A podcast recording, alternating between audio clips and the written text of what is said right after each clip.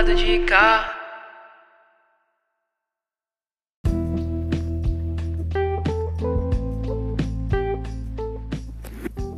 Olá, eu sou Fernando Rocha e esta é a 22 segunda edição do podcast do lado de cá.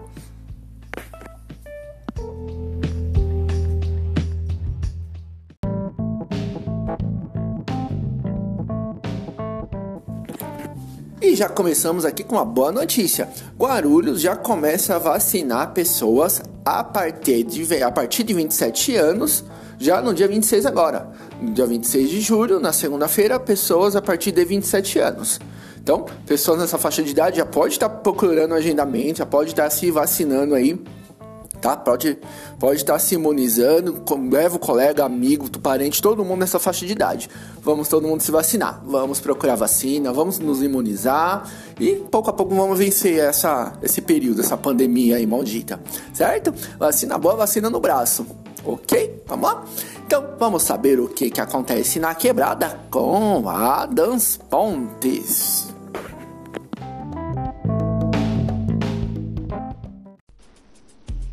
Acontece na quebrada com Adams Pontes.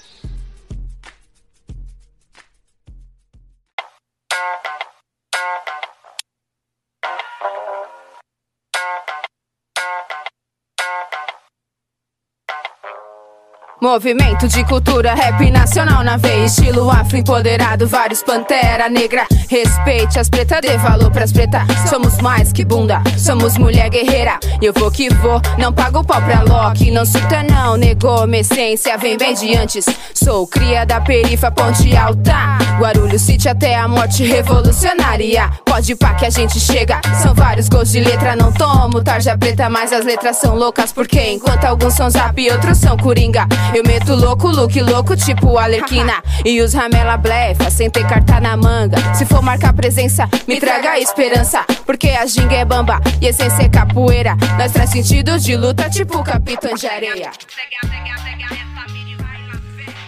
Salve quebrada, suave de bom, como é que vocês estão? Tranquilo? Bom dia, boa tarde, boa noite pra nós. Adams Pontes na voz, mais uma vez aqui do lado de cá, nosso podcast semanal, juntamente com a nossa coluna Acontece na Quebrada. O que acontece na quebrada, família, acontece. Sente o drama! E pra sentir o drama, continuar sentindo um pouquinho de mais de drama, vamos falar sobre esse clipe. Esse clipe aí que estreou mais exatamente sexta-feira, agora dia 23 do 7 às 10 horas da manhã, 10 horas da matina já tava lá no ar lá no YouTube. Esse clipe incrível, produzido lá pela 1T, 1T Gang. E sente mais um pouco, escuta mais um pouco dessa vibe boa aí, diretamente do fundão de Guarulhos, Ponte Alta. Confere. Ser homem da casa, seja um pai pra sua filha. Maria Joaquina, moça de família, veio pra Sampa com o sonho de trampar e casar. Único trampo, diarista, menina novinha, abusada pelo playboy, filha da puta.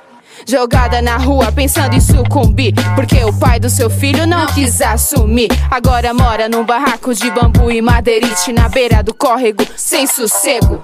Vários plou, plou, plou. Perdeu seu filho com seis tiros na madruga, já morreu porque no crime ele entrou. Essa mini vai lá,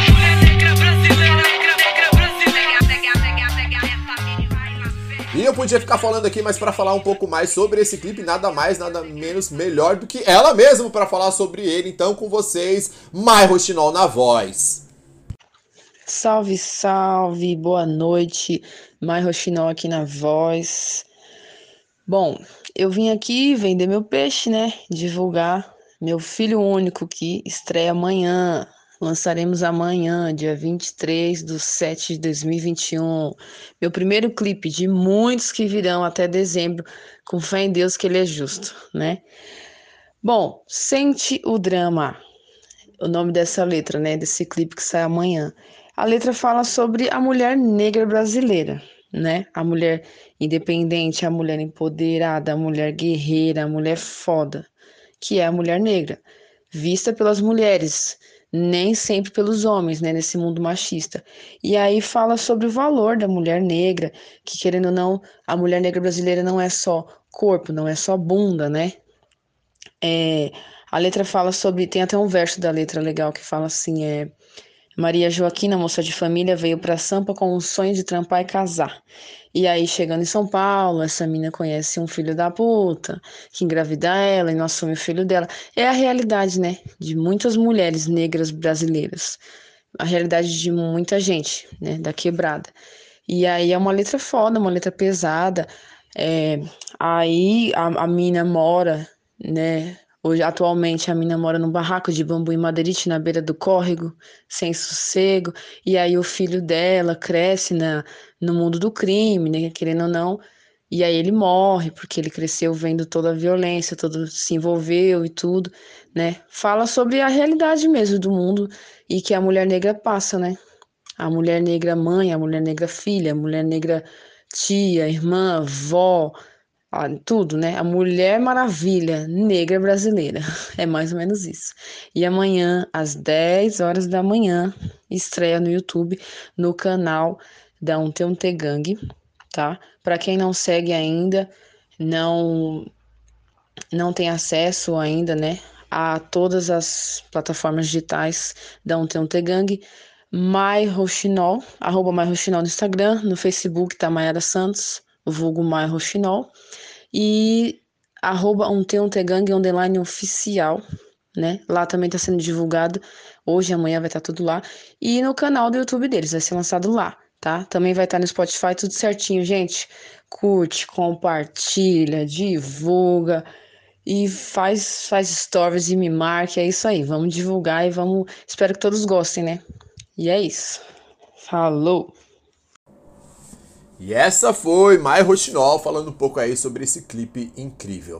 E dando sequência aí na nossa coluna de hoje, vou falar sobre uma outra parada que já falei aqui em episódios passados, é sobre a revista da Quebrada, News. Da Quebrada News tem tudo a ver com o que acontece na Quebrada. Revista da Quebrada News que tá aí na sua décima edição, dessa edição agora, né, de junho e julho de 2021, que tem, né, na, nessa revista dessa dessa edição. Temos lá a collab de quebrada. É, temos Carla Maria falando um pouco aí sobre a sua carreira de, da, né, dessa escritora aqui de Guarulhos. Tem o mano TMC, a voz dos, dos oprimidos. E tem um desabafo aí, um monólogo do filme A Garota Interrompida. Não somente temos muito mais coisas, com certeza, muito mais tem música, tem entrevistas, tem colunas, tem poesia e a galera. E dessa vez eu vim aqui trazer um pouco de quem tá por trás dos bastidores, né? Quem faz essa revista acontecer, né? Então temos aí editor-chefe Joad Lima, produtora executiva Ju Macedo, social media Luana e os colunistas e as colunistas que preenchem o entorno dessa revista de quebrada. Temos aí a participação do Gustavo, a Natália Oliveira, do Oeste, o Anderson, a Marina, o Douglas, a Natália Santos, a,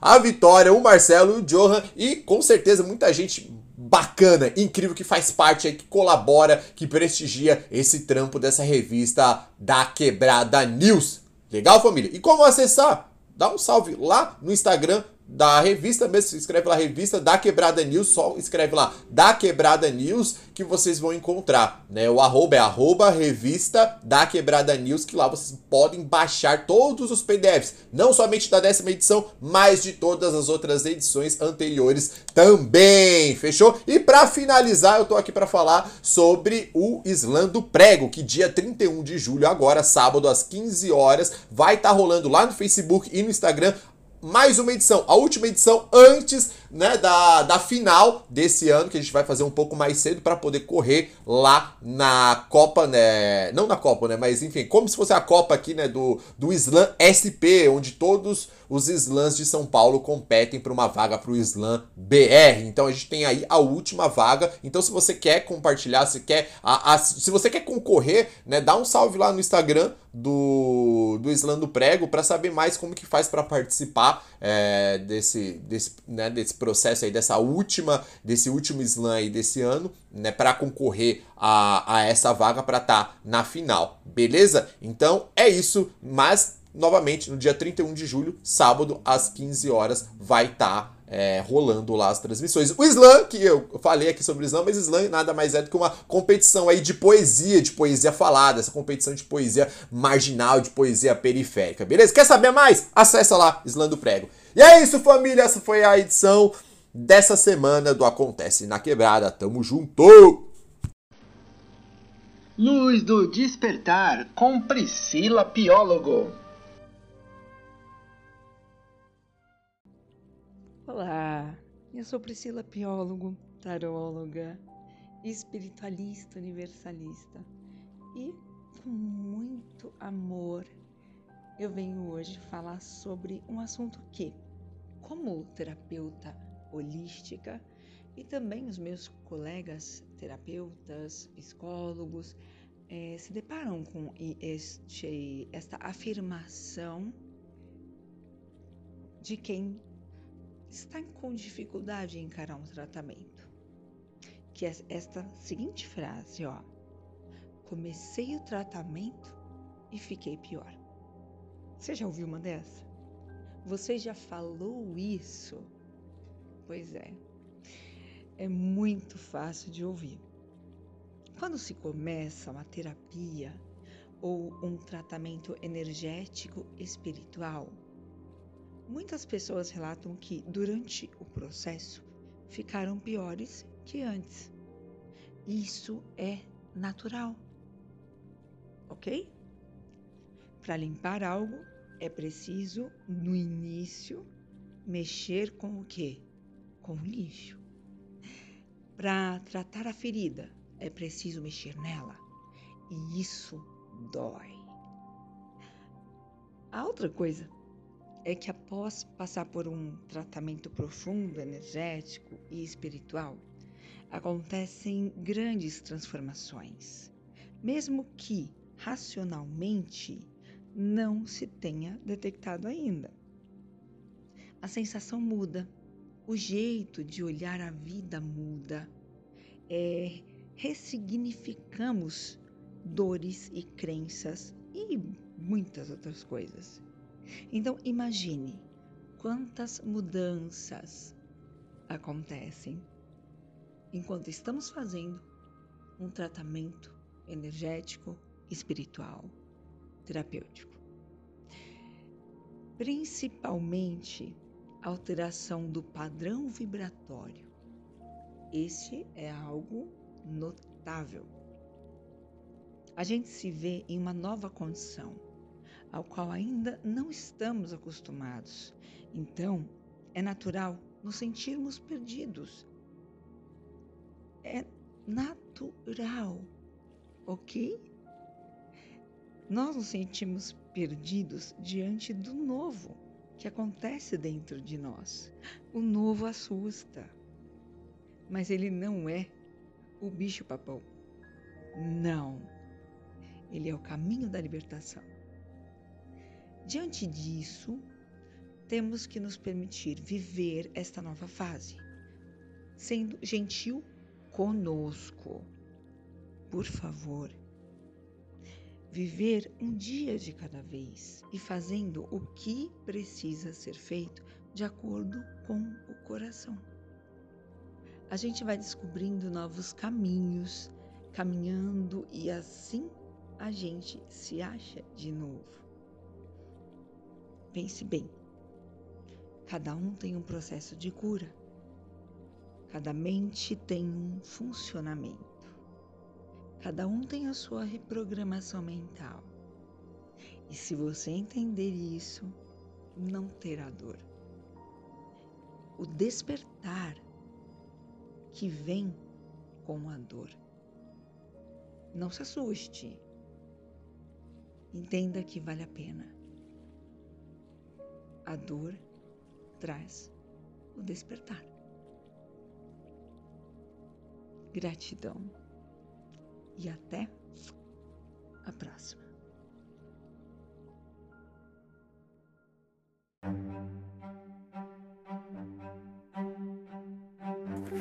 Vamos para os números da Covid-19 em Guarulhos. O número de casos até o momento são de 75.540 três casos confirmados, o número de óbitos 4.602, o número de mortes nas últimas 24 horas são de 16, taxa de ocupação de leitos em hospitais municipais são de 44,5% de UTI e de enfermaria 51,9%.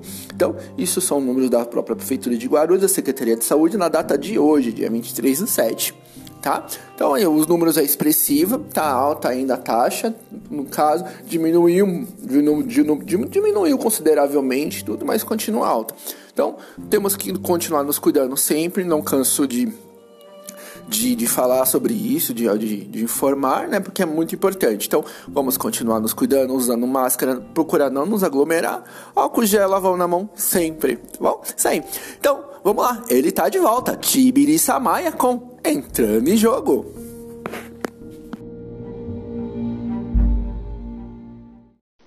E agora, tudo sobre a peleja da rodada. Entrando em jogo com Tibiri Samaya.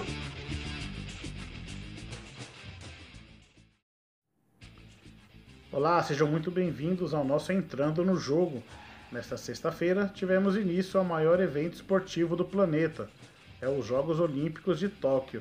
Mas antes, vamos fazer um giro rápido pelos quatro times daqui de São Paulo.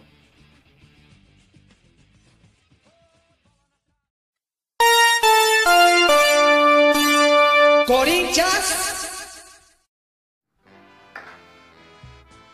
Além das contratações do meio atacante Juliano e de repatriar o meio-campista Renato Augusto, o Corinthians pode anunciar nos próximos dias a contratação do atacante Roger Guedes, ex-jogador do Palmeiras e que atualmente tenta negociar a rescisão contratual com o Shandong Luneng da China. Com a saída de 15 jogadores desde o fim do ano passado, o clube do Parque São Jorge reduziu em mais de 4 milhões a folha salarial, abrindo espaço para novos jogadores. Alguns dos que deixaram já o clube tinham salários altos, como os casos do atacante Bozelli, além dos meias Otero e Ramiro, entre outros jogadores. Sobre o time, o elenco treinou na manhã desta sexta-feira, já de olho no confronto contra o Cuiabá, na próxima segunda-feira, às 20 horas, na Arena Pantanal. Como o técnico Silvinho não tem nenhum desfalque, o provável Corinthians tem Cássio, Wagner, João Vitor, Gil e Fábio Santos, Cantilho, Gabriel e Vitinho ou Rony. No ataque, Matheus Vital ou Marquinhos, Gustavo Mosquito e Jô.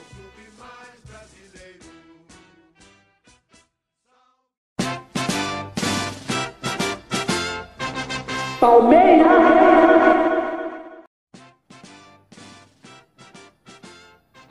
O Palmeiras anunciou nesta sexta-feira a contratação do lateral esquerdo Jorge, o atleta de 25 anos estava no Mônaco da França e chega ao time de Palestra Itália com vínculo válido até o fim de 2025. O reforço chega sem custos ao Palmeiras, que será dono de 50% dos direitos econômicos do atleta. Ele será integrado ao elenco na próxima segunda-feira na academia de futebol. Sobre o time, o elenco treinou na tarde desta sexta-feira em preparação para a partida contra o Fluminense, que será neste sábado às 19 horas no Allianz Parque, pela 13ª rodada do Campeonato Brasileiro. Para essa partida, o provável time do técnico Abel Ferreira terá o Everton, Marcos Rocha, Felipe Melo, Gustavo Gomes e Renan, Danilo, Zé Rafael, Gustavo Scarpe Rafael Veiga, e no ataque Wesley e Daverson.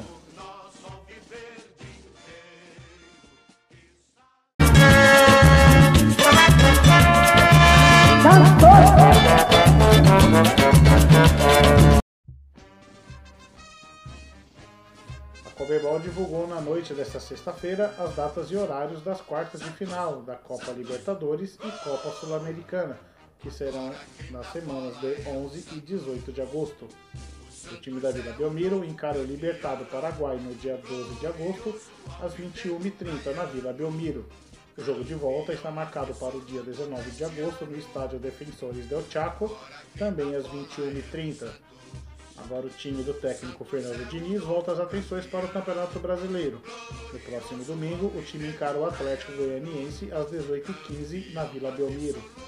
Para essa partida, o técnico Fernando Diniz não revelou o time que entrará em campo. Não se sabe ainda se será um time mesclado ou se ele levará os 11 titulares. O Peixe ocupa a décima colocação no Campeonato Brasileiro com 16 pontos. São Paulo!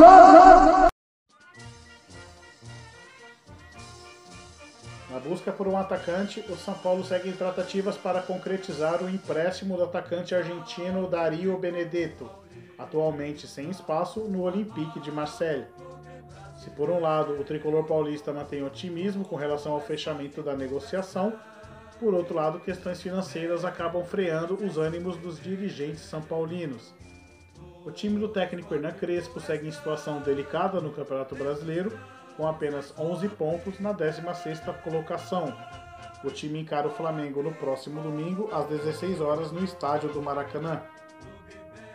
Para essa partida, o provável São Paulo terá Thiago Volpe, Arboleda Miranda ou Diego Costa e Bruno Alves, Igor Vinícius, Luan, Rodrigo Nestor, Igor Gomes ou Benítez e Reinaldo, no ataque, Rigoni ou Vitor Bueno e Marquinhos.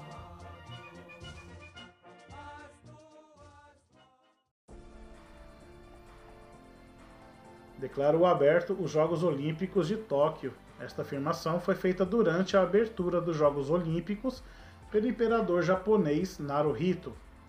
Em uma cerimônia de abertura sem público, os japoneses passaram uma mensagem sobre união, superação e esperança em tempos de pandemia do novo coronavírus. O maior evento esportivo do planeta irá até o dia 8 de agosto e contará com 11 mil atletas ao todo. E com muita tecnologia, como já era de se esperar, tendo em vista o país sede dos Jogos, teve ainda uma mensagem de paz e conscientização ao som de Imagine do John Lennon além também de ter um minuto de silêncio em homenagem a todas as vítimas da Covid-19 em todo o mundo. Além também, a organização fez questão de lembrar de todos os profissionais da saúde que atuaram na linha de frente no combate à pandemia. E a nossa cidade de Guarulhos estará sendo representada pelos atletas Tiago Moura no salto em altura e Alexandro Melo no salto triplo e no salto em distância.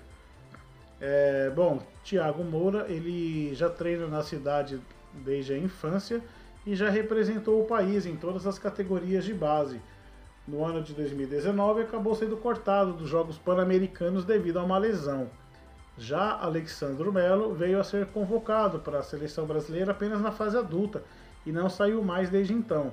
Ele que em 2016 acabou não disputando as Olimpíadas no Rio devido a uma lesão, se disse extremamente aliviado vendo o seu nome na lista dos atletas que iriam a Tóquio em 2021. Então, ele que é chamado carinhosamente de Usain Bolt brasileiro, ele de tanta alegria não se conteve e deu a seguinte declaração, abre aspas, é a realização de um sonho, é um momento histórico. Estou esperando por isso há muito tempo. Fecha aspas. Uma curiosidade também é que os, os atletas eles são treinados por Neilton Moura, que é pai do Thiago. É, já em outros esportes, como o vôlei, há uma expectativa de medalha de ouro, sobretudo na equipe masculina, comandada pelo técnico Renan Dalzotto. A seleção masculina ela chega a Tóquio como a principal candidata ao título. É, tem um dos melhores elencos do mundo, né, uma das melhores seleções. É, há cerca de um mês também, vale destacar que a seleção ela foi campeã da Liga das Nações, então, inevitavelmente, ela passa a ser uma séria candidata à medalha de ouro. Por outro lado, também, a seleção feminina ela não aparece tão cotada nas apostas, embora tenha um bom time sem dúvida, mas terá uma forte concorrência, como a seleção da China, Cuba, Itália e Estados Unidos. A seleção masculina ela entra em contato nesta sexta-feira contra a Tunísia, às 23h05, horário de Brasília.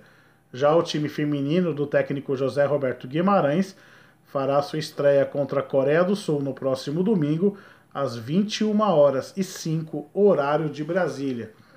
Bom, no tênis, o sérvio Novak Djokovic irá buscar o seu primeiro ouro olímpico. Ele que venceu todos os Grand Slams da temporada, como o Australian Open, o torneio de Roland Garros, além do torneio de Wimbledon, ele chega com amplo favoritismo nessas Olimpíadas. Ele, que é o atual número um do mundo, fará sua estreia na madrugada deste sábado. Esse foi mais um caderno de esportes para o podcast do lado de cá, que chega em sua 22 segunda edição.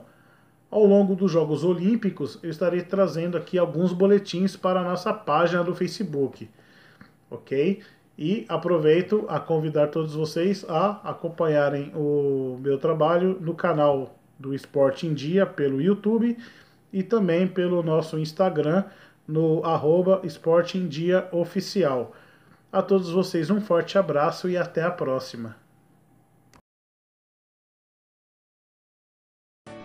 Saúde da comunidade com Dai Rodrigues.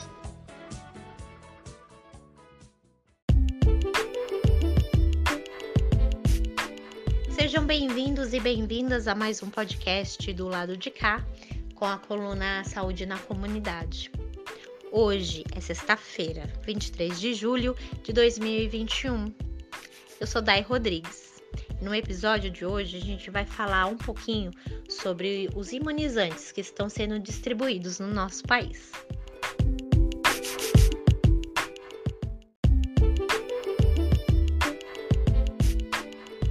Há quatro diferentes vacinas contra a Covid-19 sendo aplicadas na população brasileira a Pfizer, a Coronavac, a AstraZeneca e a Janssen.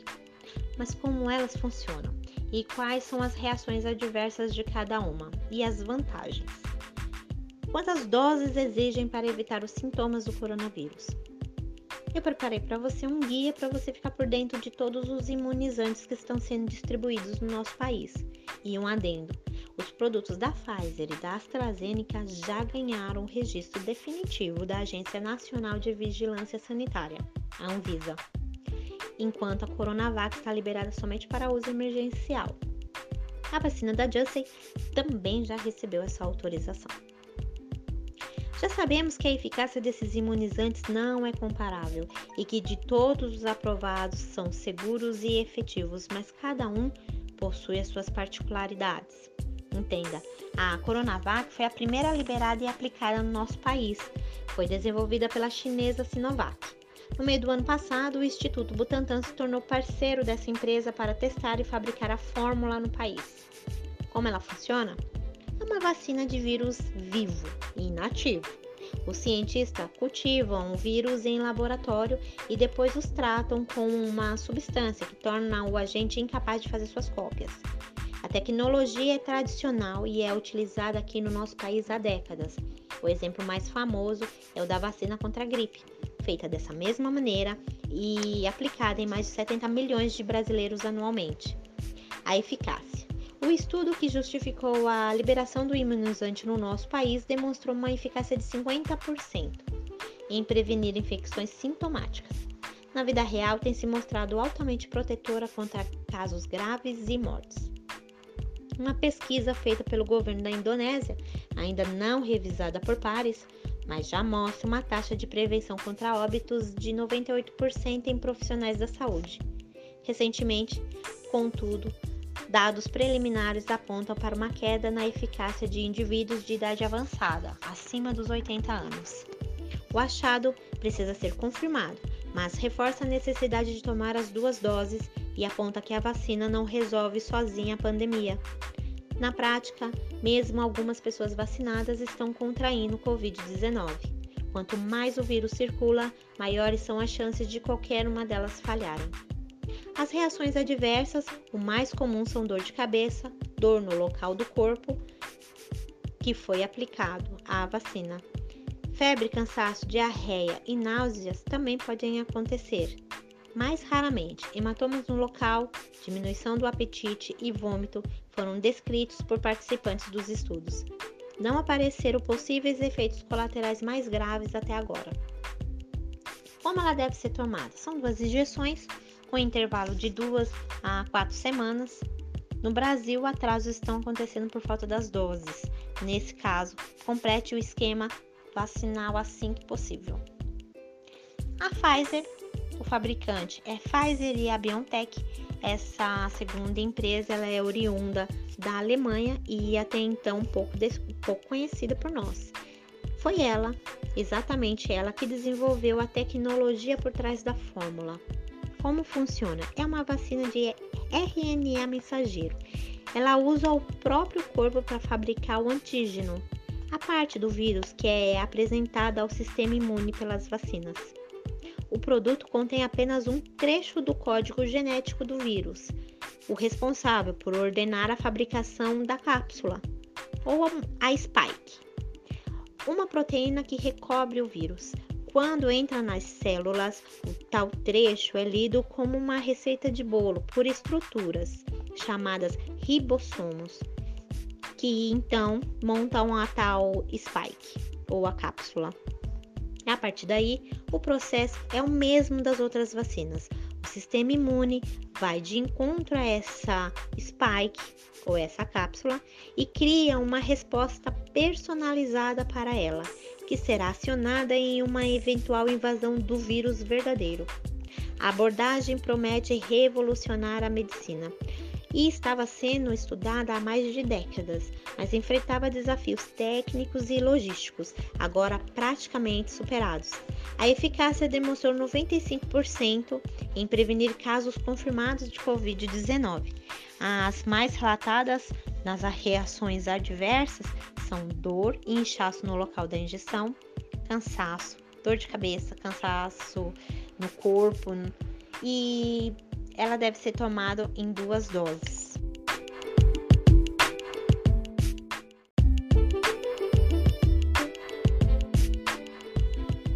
A AstraZeneca, da Inglaterra para o Rio de Janeiro. Tudo começou na Universidade de Oxford, que se aliou à farmacêutica anglo-sueca AstraZeneca para escalonar a produção do imunizante. No ano passado, a Fundação Oswaldo Cruz, a Fiocruz, firmou acordo para invasar as doses no Brasil.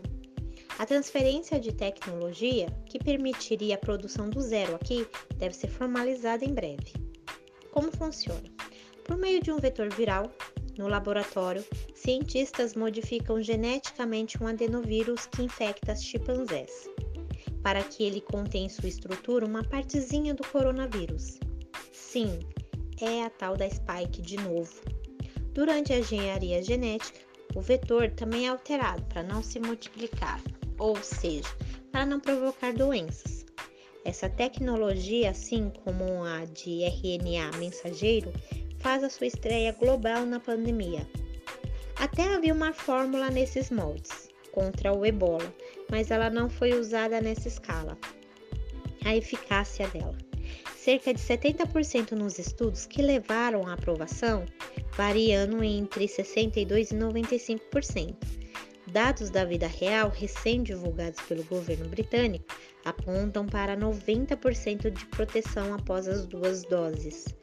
As reações adversas mais comuns são dor, calor, coceira, hematoma no local da picada, febre, dor no corpo, mal-estar e cansaço podem surgir em até 20% dos imunizados com a fórmula é uma, e uma indisposição leve e transitória que traz desconforto, mas se resolve espontaneamente em cerca de 48 horas. No exterior e no Brasil foram observados coágulos sanguíneos graves, associado à queda das plaquetas no sangue. É um quadro conhecido como trombocitopenia. Os eventos estão sendo investigados mas já foram classificados como provavelmente associados à vacina, com uma frequência inferior a um caso em cada 100 mil vacinados. Como deve ser tomada? Duas doses com intervalo entre 4 e 12 semanas, por causa da questão dos coágulos, gestantes que tomaram a primeira dose devem aguardar o fim da gravidez para completar o esquema.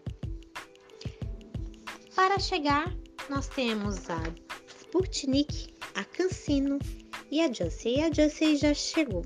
Muito mais vacinas devem aportar em solo nacional nos próximos meses. A Janssen já está aprovada pela Anvisa, já chegou e tem muitos, muito mais doses para chegar no mês de agosto. Ela é parecida com a AstraZeneca, mas usa um adenovírus modificado que originalmente infecta humanos e é aplicada em dose única. A mesma tecnologia está por trás da russa Sputnik 5, que vive atualmente um impasse com a Anvisa, mas ainda pode ser aprovada. Por fim, recentemente, a Belcher Farmacêutica, lá do Paraná, pediu o registro da Convidésia, fabricada pela chinesa CanSino, Trata-se também de uma fórmula de vetor viral a ser aplicada em dose única.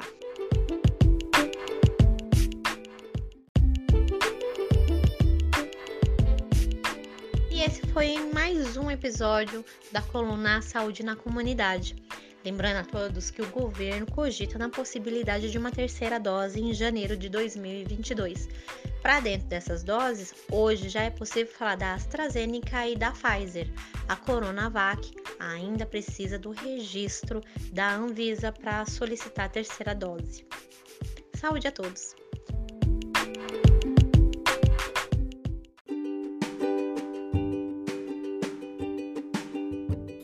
Prefeitura de Guarulhos disponibilizou um telefone de contato para caso você veja uma pessoa em situação de rua nessa época de baixas temperaturas, para designar uma equipe para ir buscar ela, para estar tá levando para um abrigo, para ela se proteger do frio, se alimentar. Tá? Então, muito interessante você saber disso, nós sabermos que tem esse, esse número de contato.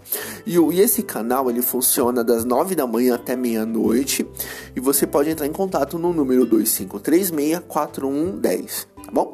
2536-4110, das 9 da manhã à meia-noite. Sempre que você vê uma pessoa em estação de rua, tá nessa época de frio, de baixa temperatura, é muito importante isso, onde acontece muita morte de, de pessoas que estão mais vulneráveis aí, tá bom? Então vamos lá, vamos para o momento O Poderoso Chofer com Tiago Xavier.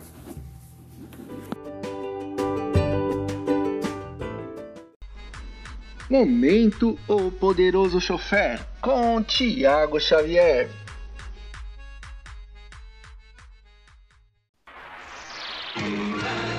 E os defensores do universo. Essa é a Canon, famosa produtora de filmes dos anos 80. Esses são Golan e Globus, os seus donos. Eles tiveram uma ideia muito boa para fazer um filme depois de ouvir a seguinte frase: Pelos poderes de Grayskull. Eu tenho a força!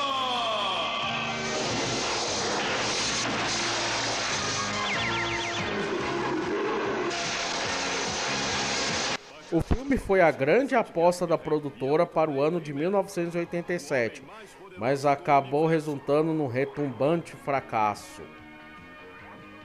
No podcast de hoje você vai entender as razões pelo insucesso do filme e quais foram as forças malignas por trás desse terrível fracasso.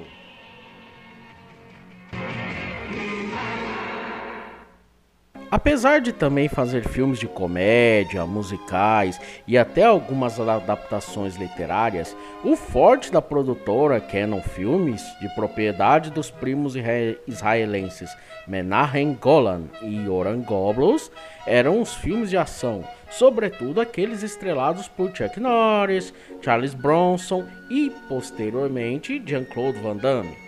A ambição de Golan Globus muitas vezes era maior do que sua capacidade produtiva.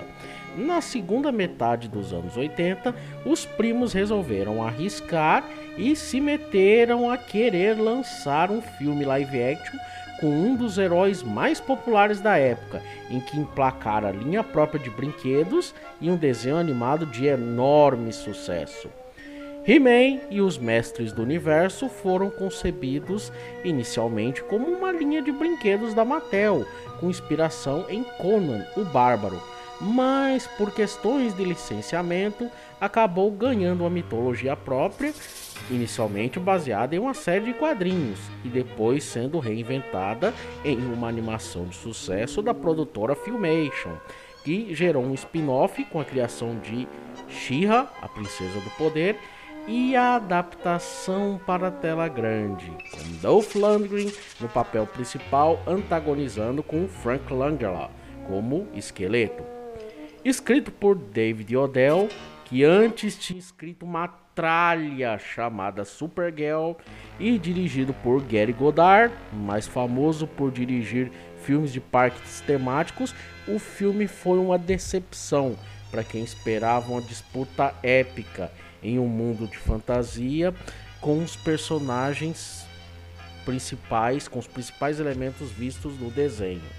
Em vez disso, de forma bastante esdrúxula, os personagens são enviados para o nosso planeta na época em que foi rodado o filme, interagem com um casal aborrecente muito do sem graça, cuja menina é interpretada pela Courtney Cox, a Mônica de Friends, e sem qualquer ligação com a obra original, só para depois voltar para Eternia e concluir a batalha. É como fazer um filme de Mortal Kombat sem torneio. Não dá nem para botar muito a culpa na falta de orçamento, porque naquela década de 80 haviam centenas de clones do Conan com orçamentos bem menores e todos eles se passavam em mundos de fantasia, sem qualquer conexão com o mundo real. Um exemplo bem próximo é Beastmaster, que com 8 milhões de dólares contra os 22 milhões de Mestres do Universo, acaba sendo mais caro ao universo do He-Man, com direito até a tigre de estimação e pintado ainda por cima, do que o filme oficial, que foi esse lançado pela Canon. Curiosamente, a sequência Beastmaster 2 tem um enredo muito, muito mais parecido com o filme da Canon, com os personagens sendo transportados para a nossa realidade. Bem estranho isso aí. O fracasso de Mestres do Universo da Canon nas bilheterias acabou abortando a sua sequência, e os cenários e parte do roteiro desse Mestres do Universo 2 acabaram sendo reaproveitados num filme do Van Damme chamado Cyborg, o Dragão do Futuro, dirigido por Albert Pyun, que deveria ter sido diretor de Mestres do Universo 2 e também do filme do Homem-Aranha, que também foi abortado dada a situação financeira da Canon Filmes. Mestres do Universo é, acabou rendendo uma indicação ao Framboesa de Ouro de pior ator coadjuvante para o intérprete do Gwildor, o anãozinho que substitui o Gorpo no filme. Ele acabou perdendo o prêmio para o garoto que fez o papel do filho do Stallone em Falcão, o campeão dos campeões, outro filme da Canon. Nesta semana, na Netflix, vai estrear uma espécie de continuação do desenho animado clássico do He-Man, produzida pelo diretor e produtor Kevin Smith. Já o filme de Dolph Lundgren está disponível inteiro no YouTube, dublado, dividido em 14 partes. É só você seguir a playlist. Na história de hoje, aprendemos como é importante ouvir um bom podcast. Se você gostou dessa coluna, siga o podcast do lado de cá e procure por O Poderoso Chofer na rede social de sua preferência. E também não esqueça de ouvir as edições anteriores deste podcast. Até mais, pessoal. Arrivederci.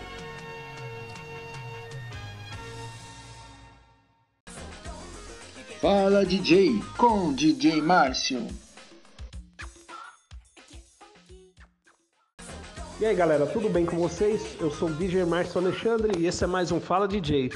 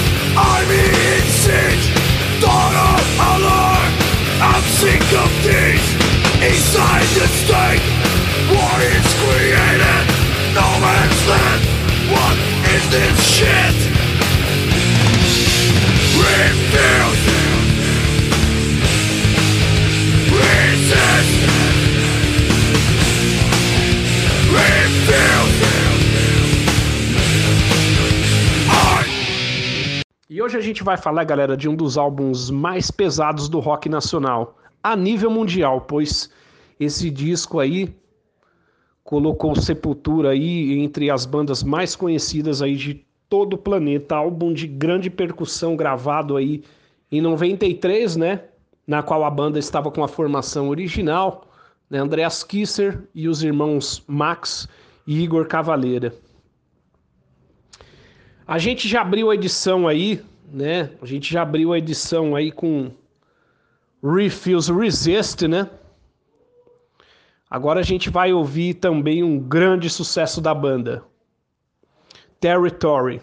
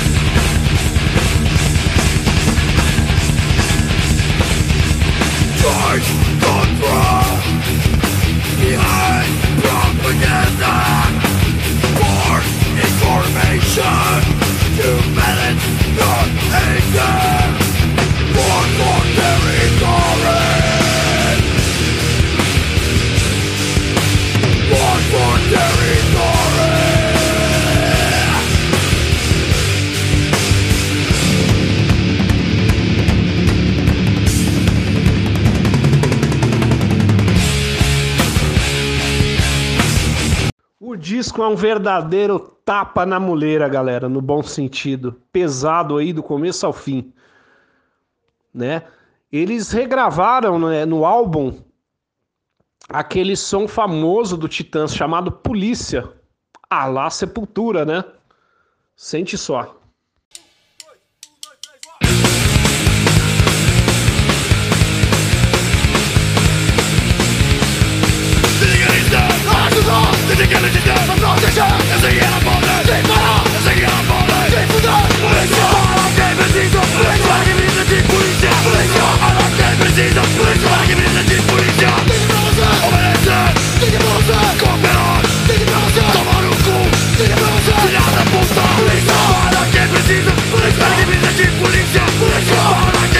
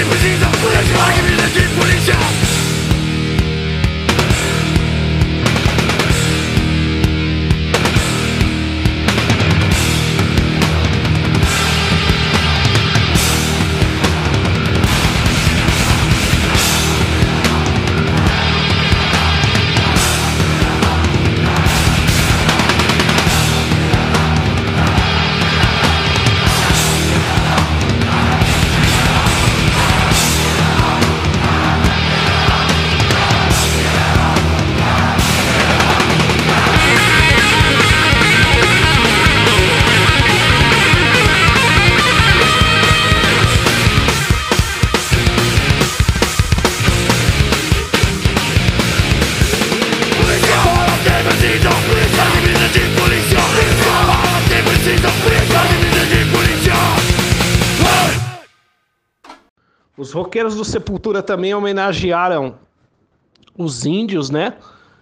A tribo dos Caiovas, é, numa música onde eles usam instrumentos aí aborígena, né? A música lembra muito aí as grandes tribos aí. O nome da música é Caiovas.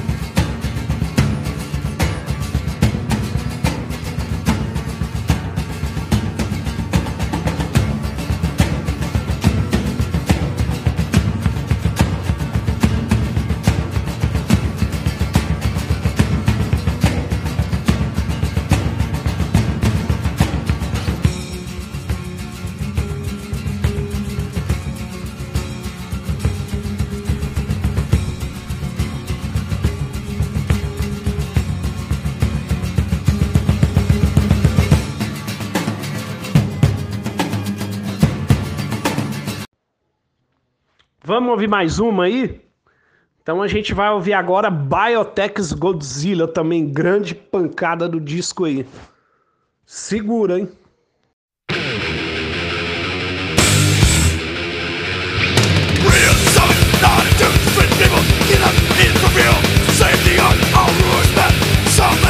Secret plans!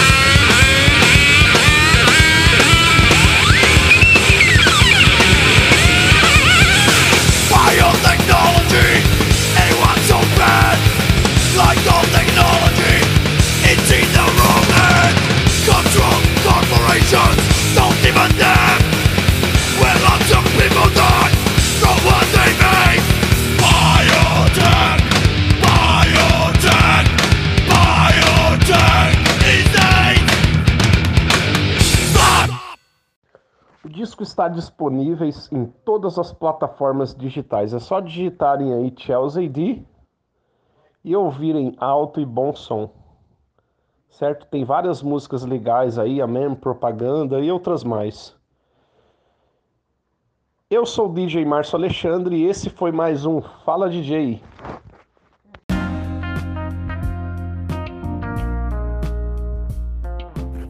Esta foi a 22 edição do podcast do lado de cá. Uma boa semana para você, um forte abraço e se cuide.